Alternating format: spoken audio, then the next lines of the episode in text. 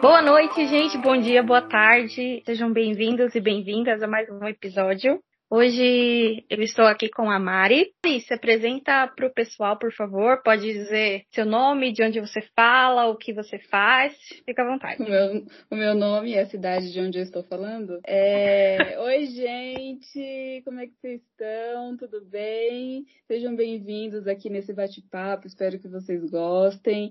Eu sou Mari Ferreira, sou psicóloga é, recém-formada. Sou de São Paulo, Santo André, São Paulo. E é isso.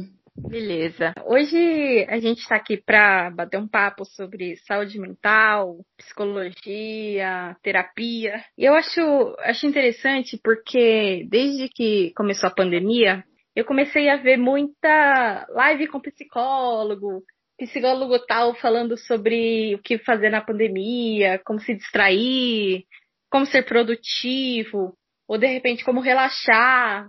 Me pareceu que foi um profissional muito requisitado. Foi isso mesmo que você sentiu? Gente, olha, eu não tô dando conta dessas lives. Eu não tô conseguindo acompanhar a demanda, porque é essa sensação que você teve, ela, ela é verídica mesmo, assim a demanda aumentou muito, né? As pessoas começaram a sentir mais ansiedade, medo, né? Alguns sentimentos que não sabiam nomear. Então, que profissional mais indicado, né, para receber e acolher essas pessoas aí? E também a, as lives, né, elas, elas são um canal para chamar as pessoas, né, porque às vezes a gente não tem acesso a um psicólogo assim ao alcance da mão. Então, quando a gente vê uma live, de repente se sente mais à vontade para mandar uma mensagem no direct ou sei lá, mandar uma mensagem de alguma forma.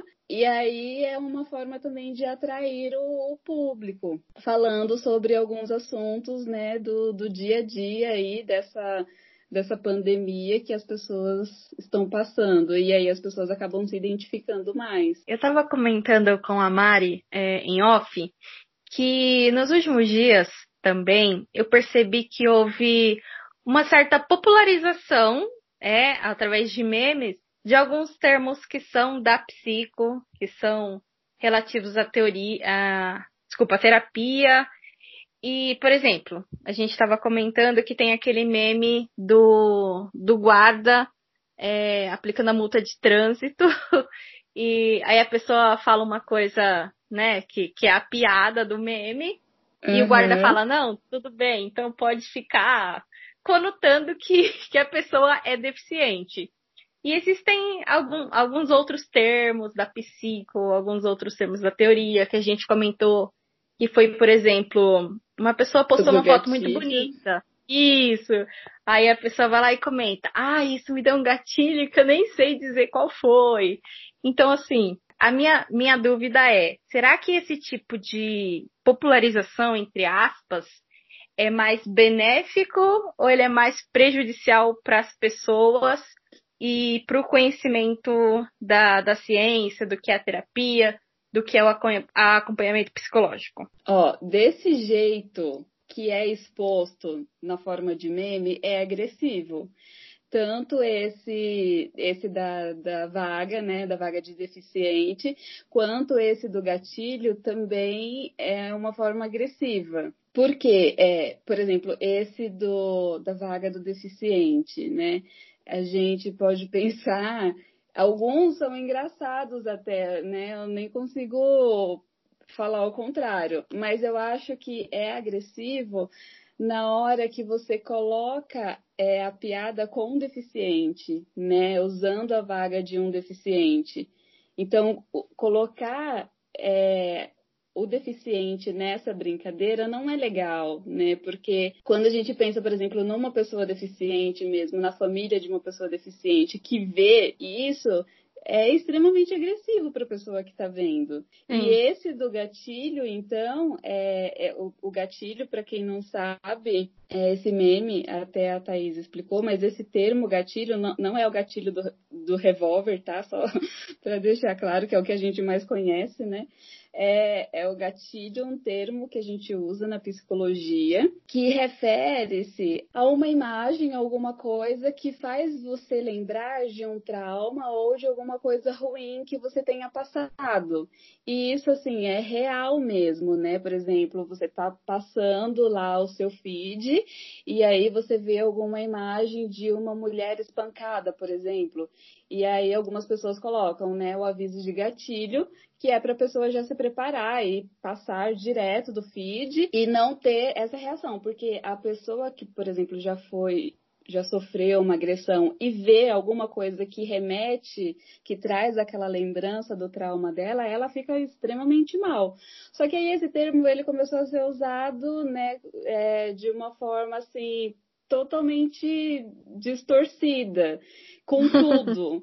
e, e aí tira, né, a seriedade do, do, do, termo, assim. Eu não sei se vocês sabem, mas o, como, como começou essa história do gatilho, né? Que foi uma moça que postou áudio do pai dela, dando bom dia para ela, super fofo. E aí uma outra moça, né, que seguia ela, é, comentou pediu para ela tirar aquilo porque era estava dando gatilho nela, porque 5 milhões e meio de pessoas não têm pai ou não tem o nome do pai na certidão. E aí é, aquilo era extremamente uma falta de empatia. Mas, né, enfim, tem algumas ressalvas aí com relação a, a esse meme do gatilho. Porque, de fato, né, é, algumas coisas aleatórias podem dar gatilho nas pessoas? Sim, mas isso não necessariamente é culpa da pessoa que está postando, né? Às vezes, né, nem tudo é relacionado a você e nem tudo vai, nem tudo está ali sendo postado por sua causa, né? Então, é muito mais sobre você do que sobre a pessoa que está postando, Sim. né, nesse, nesse caso. Costuradas, contas de memória fresca, pão quentinho sobre a mesa. O cheiro sobe a escada, acordo e não vejo nada. O tempo é sua Você trouxe essa explicação a respeito de qual é o gatilho, né, que, que se fala quando se usa essa expressão. E eu gostaria que a gente já começasse a se aprofundar um pouco mais nesse assunto. E eu gostaria que você fizesse uma abordagem assim geral de, de termos assim que, que a gente ouve por aí e a gente não, não sabe direito a que se refere, né? Eu separei alguns aqui, por exemplo, transtorno, uh, distúrbio, síndrome, que são assim é, palavras que são ditas e às vezes a gente se confunde.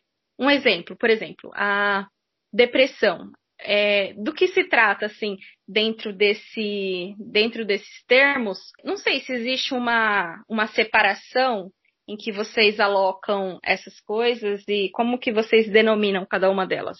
É assim, tanto os psicólogos como os psiquiatras, mas mais os psiquiatras, seguem uma bíblia que chama DSM-5. É um manual de transtornos das, de doenças mentais. Então, transtorno e distúrbio, transtorno mental e distúrbio mental, eles são usados em textos e por médicos como sinônimos. Não tem uma diferença. Mas transtorno e síndrome têm uma diferença. A síndrome, na verdade, ela é um conjunto de, de sintomas, de, de sinais, que definem um, um determinado estado clínico.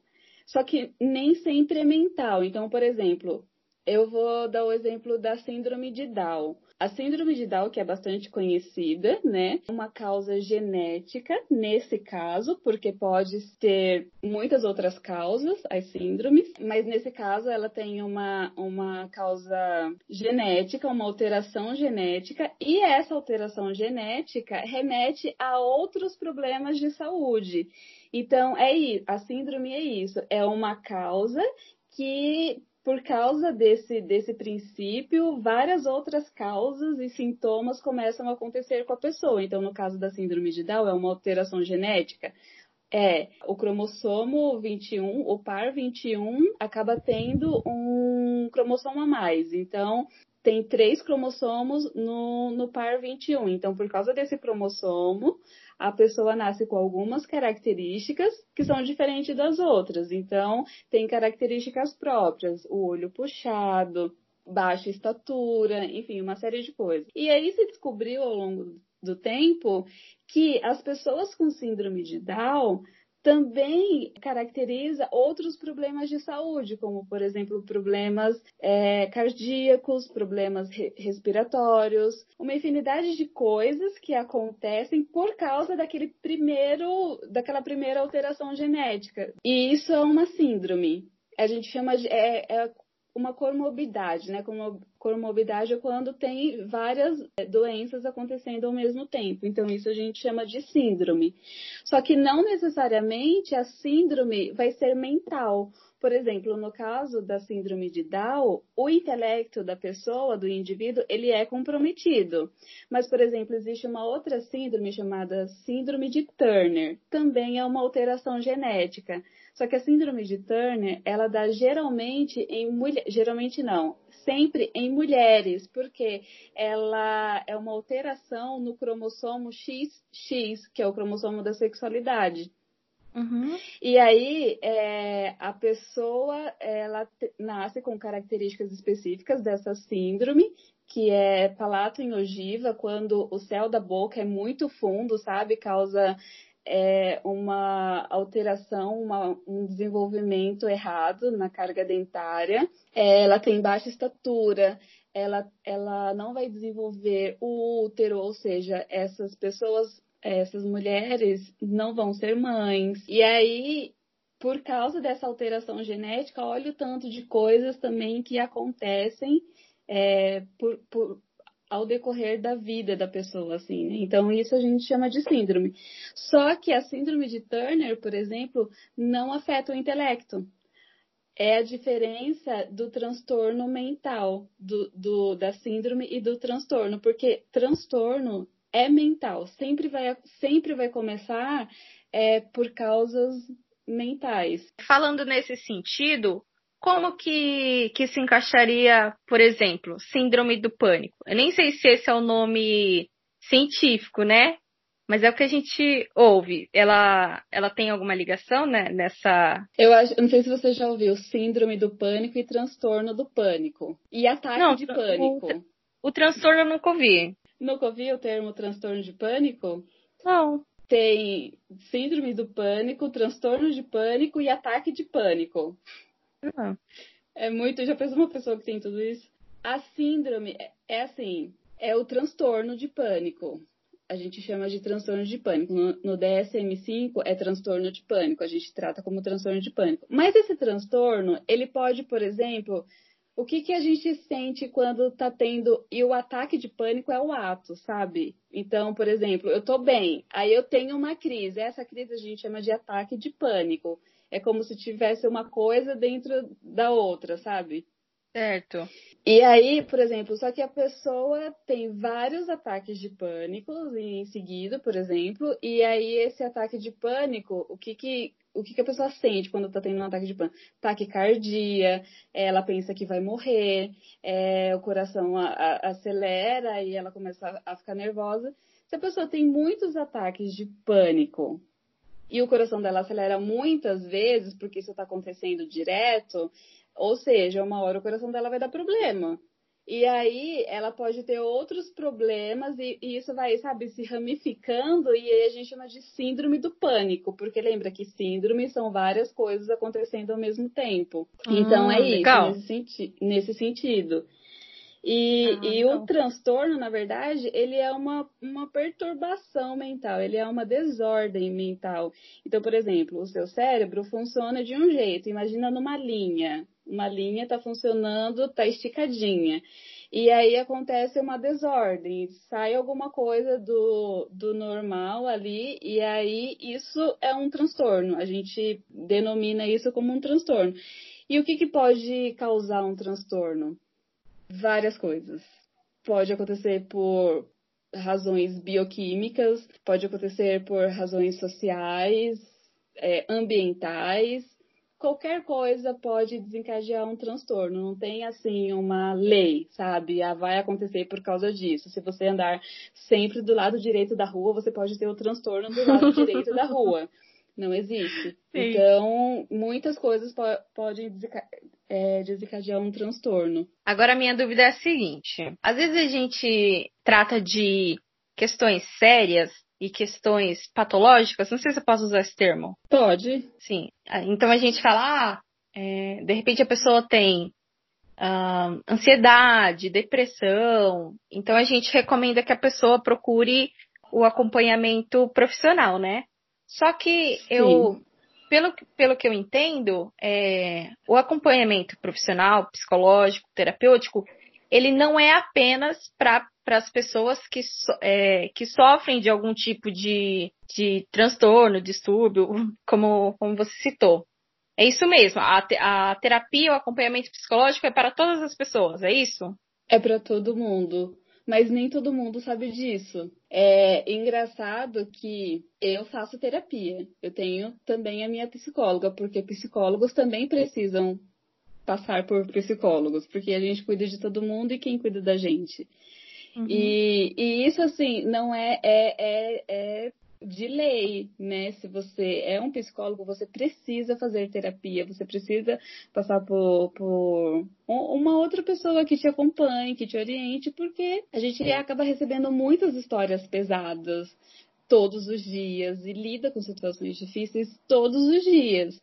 Então a gente também precisa desse refúgio. E aí, é, uma vez eu fui numa psicóloga e ela perguntou por que, qual era o motivo né, da minha visita e ela ainda não sabia que eu era psicóloga, era, era a primeira entrevista. E aí eu falei, hum, nenhum motivo grave, assim, é porque a gente tem que fazer mesmo terapia. E aí ela ficou me olhando assim, é, tipo, hum, sem depressão, sem, sem uma TAG, né, que é transtorno de ansiedade generalizada, sem nenhuma ansiedade, sem um trauma. Não, já que você está aqui, né, arruma aí uns traumas, algumas coisas aí pra gente trabalhar, porque e, e é engraçado. Daí eu falei, eu comecei a pensar assim, né? Mas olha só, né? É preciso estar com depressão para ir procurar um psicólogo? Não. Você pode, inclusive, ir ao psicólogo para evitar que você tenha uma depressão né? Se você tá vendo aí que tá começando a dar ruim, corre, porque você não Sim. vai dar conta sozinha. A gente tem o, o, pensamento assim, né? Ah, eu tô sentindo um medo de sair de casa. Aí você pensa assim, ah, mas com o tempo isso vai passar, né? A gente tem um transtorno que é transtorno de estresse pós-traumático acontece é, logo depois, nem todas as pessoas, mas algumas pessoas depois que passam por uma situação de trauma, como por exemplo um assalto, um estupro, alguma coisa assim, sabe, que coloca ela numa situação de perigo muito grande, depois que passa o evento, ela desenvolve esse transtorno de estresse pós-traumático. E aí é, as pessoas pensam assim, poxa, eu preciso procurar um psicólogo. É, ou, ou não, né?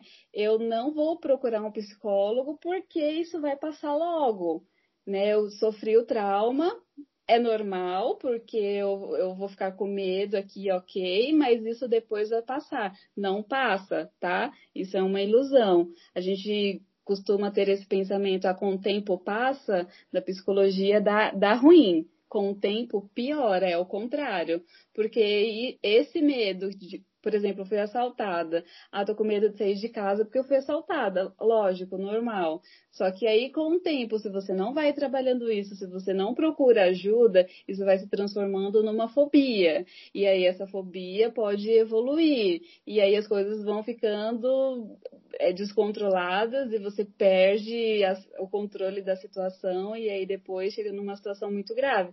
Então, é isso. Você não precisa estar com depressão ou com ansiedade ansiedade, um quadro clínico grave para ir procurar um psicólogo. Você pode procurar um psicólogo, inclusive para evitar esse tipo de, de coisas, né? No vento macio, no calor ou no frio, tua voz de veludo vem dizer para mim que a vida é leve se é você quem leva.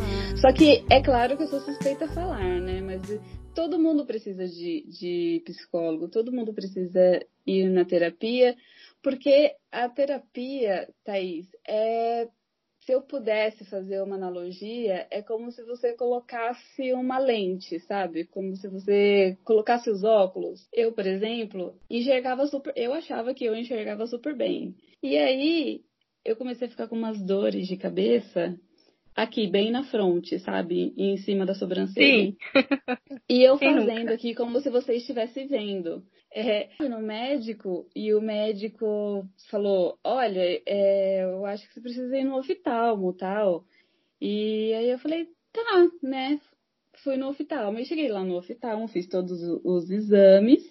E aí o oftalmo falou, olha, você precisa é, usar óculos. Aí eu fiquei olhando para ele e falei, gente, mas eu enxergo tão bem nossa, eu sou a pessoa que mais enxergo bem nessa vida. Olha aqui como eu enxergo. Eu tô ótima, né? Não preciso de óculos, coisa nenhuma. Mas pro desencargo de consciência, fui lá e fiz o óculos. E aí, quando eu coloquei o óculos, eu olhei assim o mundo. Eu falei, gente, o mundo é assim, né?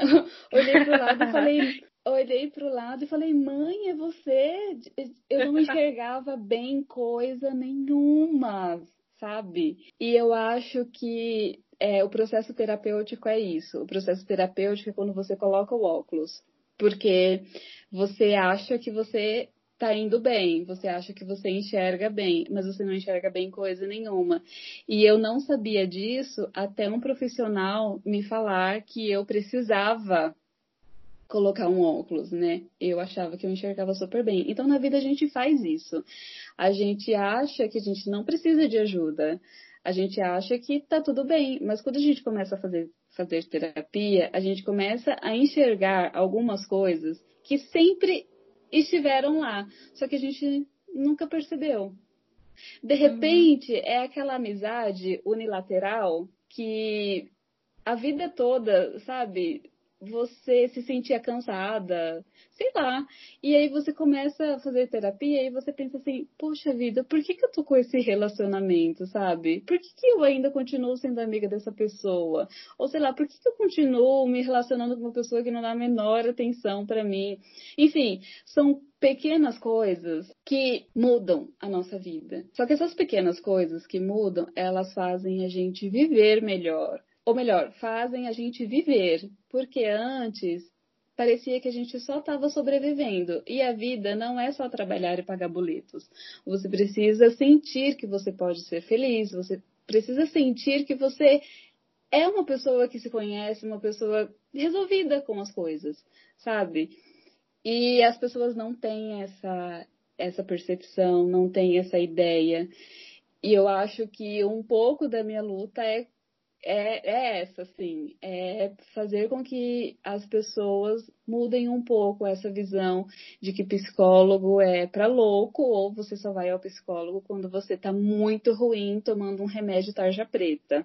Você falou uma coisa e, na verdade, eu acho que é uma dúvida geral, assim, e eu percebo que isso que a gente está fazendo aqui hoje é um beabá, assim, porque as pessoas têm pouco conhecimento a respeito do que é o trabalho do psicólogo, a respeito do que é o acompanhamento psicológico, a terapia.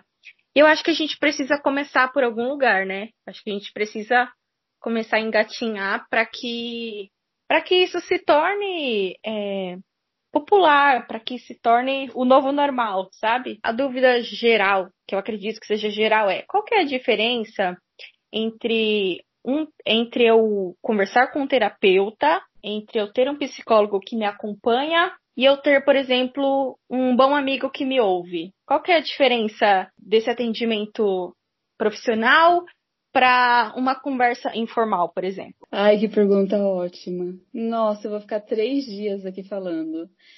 é, primeiro, o seu amigo ele não foi treinado, ele não tem uma, uma, uma escuta científica. O seu amigo, ele. Primeiro, que é difícil achar um amigo, eu não sei vocês, mas eu não tenho um amigo que ouça o que eu estou falando sem me dar conselhos é a primeira coisa que, por exemplo, você chega para um amigo e fala, cara, eu não sei se eu caso se eu compro uma bicicleta. Ele vai falar, compra uma bicicleta. Né? ou, ou, ele vai falar, casa. Né? Ou então você chega pro seu amigo e fala assim, nossa, eu tô com problema no meu relacionamento. Aí o seu amigo fala, separa, pronto, resolveu para você ali na hora. E o psicólogo não vai fazer isso, né? Aí você fala assim, é ruim que o psicólogo não faça isso. Não é. Porque quando você chega num psicólogo e você pergunta para ele: eu caso ou eu compro uma bicicleta? E ele não te dá uma resposta clara, você sai de lá morrendo de raiva, querendo quebrar o braço dele em três pedaços. Mas você fica pensando, a tarefa do psicólogo é não te dar nenhuma resposta. Aí você fala assim, mas então o que, que eu vou fazer lá na terapia? O nosso papel é fazer com que você analise todas as opções que você tem e você chegue a uma conclusão. Sabe o que eu vejo lá, lá no meu consultório? Ou melhor, a vida toda, é, todas as experiências de atendimento que eu tive até hoje, eu vejo pessoas que chegam no meu consultório me perguntando e querendo que eu dê respostas claras, porque elas querem que eu decida por elas. Porque se der errado lá na frente, aí elas vão falar assim, mas foi a psicóloga que me falou. E a psicóloga não, não, não deve fazer isso e não vai fazer isso. A gente é, estuda muito, né, o tempo todo, mesmo depois de terminar a faculdade, a gente continua estudando e o atendimento não termina quando o paciente sai da nossa sala. Quando o paciente sai da nossa sala, a gente enfia a cara nos livros e nos artigos científicos, tentando entender como a gente pode conduzir da melhor forma aquele caso. A gente, quando o paciente entra no consultório e ele começa a falar da vida dele, a gente já tem uma previsão do que vai acontecer, né? Porque é o nosso papel, a gente estuda o comportamento. A gente estuda o comportamento o tempo todo. E quando você faz isso o tempo todo, você, quando chega uma determinada situação na sua frente, você já já dá um clique, assim, do, do, do que você pode fazer, do que vai acontecer. E aí, com base nessa, nessa, nesses estudos, nessas experiências que a gente tem, a gente vai soltando perguntas para a pessoa para que essas perguntas dê um clique na cabeça dela. E é, são essas perguntas, muitas vezes o paciente não consegue responder na hora, só que isso também é bom, porque ele vai para casa pensando, aquilo fica ecoando na cabeça dele, e isso é libertador. Porque normalmente a gente não tem é, o hábito de, de sentar e pensar sobre as coisas, né? De fazer uma análise. O nosso papel é fazer com que você faça a sua própria análise. E onde isso é bom? É bom porque você não vai ficar no psicólogo para a vida toda você não vai ficar. Tem gente que fica, né? Mas aí é uma outra história. Mas eu, por exemplo, com, enquanto psicóloga, eu não quero que o paciente fique comigo uma vida toda. Eu quero que ensinar o meu paciente a fazer essas análises sozinhos e aí eles consigam viver a vida deles, sabe? E aí vai embora da terapia já sabendo fazer esse exercício de, de pensar sobre o assunto, de fazer as perguntas certas e obter as respostas certas. Porque eu não tenho resposta para os problemas, eu não tenho um, uma bola de cristal, né? Que daí a pessoa me pergunta alguma coisa, eu vou lá, mexo na minha bola de cristal e falo, ah, a resposta é X. e aí a pessoa né, sair feliz da vida e me achando a melhor pessoa do mundo. Não é isso. É por isso, Thaís, que assim, o processo terapêutico, ele é, é longo e ele é doloroso. É, eu sei que nem todo mundo consegue, assim, é, dar o primeiro passo no processo terapêutico, porque a gente vai falar de coisas e vai mexer em feridas que nem sempre a pessoa vai querer mexer, porque vai doer né? Ou então a pessoa nem sabe que tem aquela ferida. E aí ela vai descobrir. Mas aí, assim, tem uma frase do Jung, que é um, um dos teóricos da psicologia analítica, né? O pai da psicologia analítica, que ele fala assim: até você se tornar consciente, o seu inconsciente vai dirigir a sua vida e você vai chamar isso de destino. Caramba, é, que legal. E é a pura verdade. Porque às vezes você não sabe que tem uma ferida. Só que você vive melancólica, só que aí você vive depressiva, só que aí você não tem ânimo para fazer nada, só que aí você não tem ânimo para conversar, não tem ânimo para sair, e aí você não sabe por quê.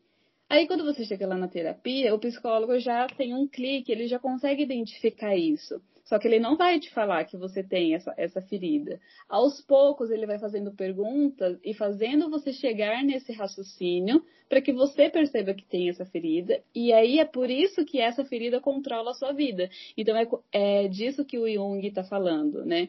O seu inconsciente dirige a sua vida e você chama isso de destino. Mas isso não tem nada de destino. Destino não tem nada a ver com isso. E isso é o seu inconsciente, é coisas que você guardou, é coisas que você viveu e que você não não trabalhou, não elaborou, não pensou, só que está lá. E aí isso precisa sair de alguma forma, isso precisa ser tratado de alguma forma. Enquanto você não tratar, você vai viver desse jeito para o resto da sua vida. Então, a terapia é, é a lente dos óculos e também são as asas que você coloca, porque quando você começa a entrar nesse processo e começa a levar esse processo terapêutico a sério, como se você voasse, assim, você tem sente uma liberdade. Eu falo isso porque eu vejo isso nos meus pacientes e também porque eu, eu sou paciente, né? Então eu, eu vejo os dois lados da moeda. Eu vejo o que acontece comigo e enquanto psicóloga eu também vejo isso acontecendo com os meus pacientes, que é maravilhoso, né?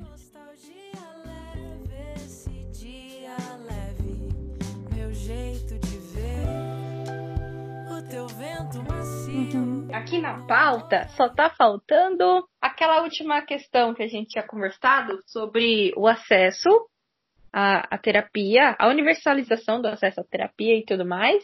É. É, com relação a esse acesso à, à terapia, é um assunto assim. É um assunto polêmico, porque levando em consideração a nossa realidade, é, eu ouço muitos colegas falando que psicologia, que psicólogo, assim, é uma coisa meio elitizada. Uhum. E eu não tiro a total razão é, deles. Porque se a gente for ver a nossa realidade, né, a gente vive num país onde a população é uma, é uma população pobre. Sim. Tem uma porcentagem aí que é bem de vida? Tem uma porcentagem. Eu nem sei te falar quanto é, mas eu sei que é pouco.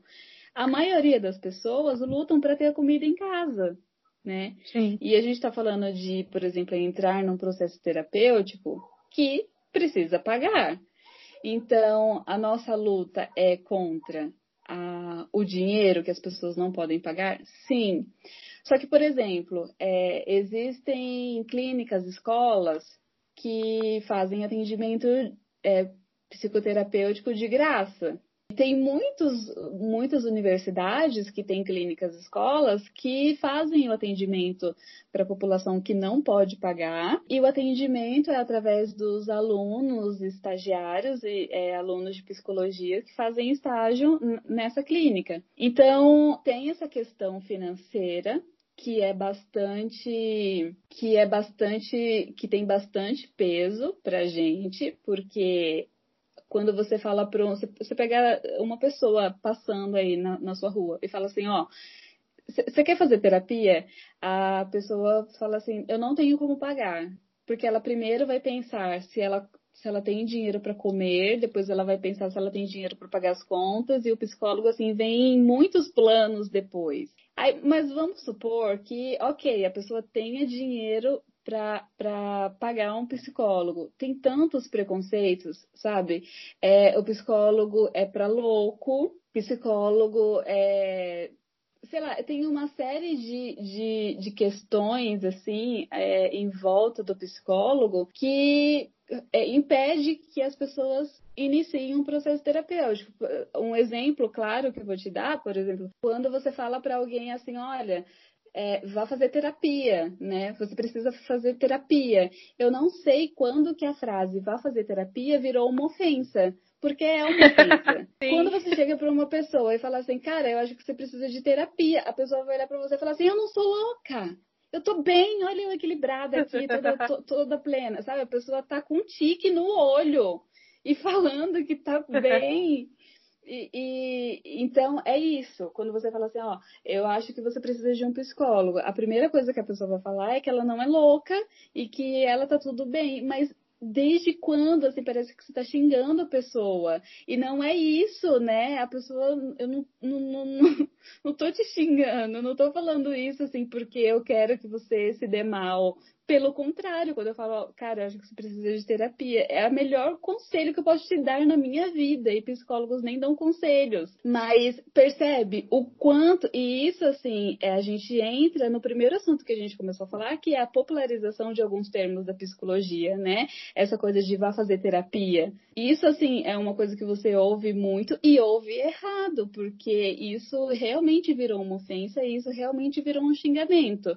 Só que o que está por trás disso? É um preconceito de não entender o que um psicólogo faz e como um psicólogo trabalha né? E, e, que psicólogo não é para louco, gente. Louco, quem cuida de, de pessoas com trans, primeiro que nem é louco, né? Pessoas com transtornos mentais são psiquiatras. Os psicólogos trabalham ali junto com, é, junto com um psiquiatra, mas não é isso, né? Olha como, como as pessoas entendem errado, usam os termos errados, que acabam muito prejudicando a, a nossa classe. É claro que, por exemplo, alguns a popularização de alguns termos é bom? Sim, eu, eu falei aqui, por exemplo, da síndrome de Down, que foi um, um avanço, né, que teve, antigamente as pessoas não sabiam o que era síndrome de Down, e as crianças que nasciam com essa síndrome eram, sofriam muito preconceito, e, e hoje, por que que isso diminuiu? Porque a popularização desse termo, né, fez com que as pessoas fossem pesquisar, fossem procurar,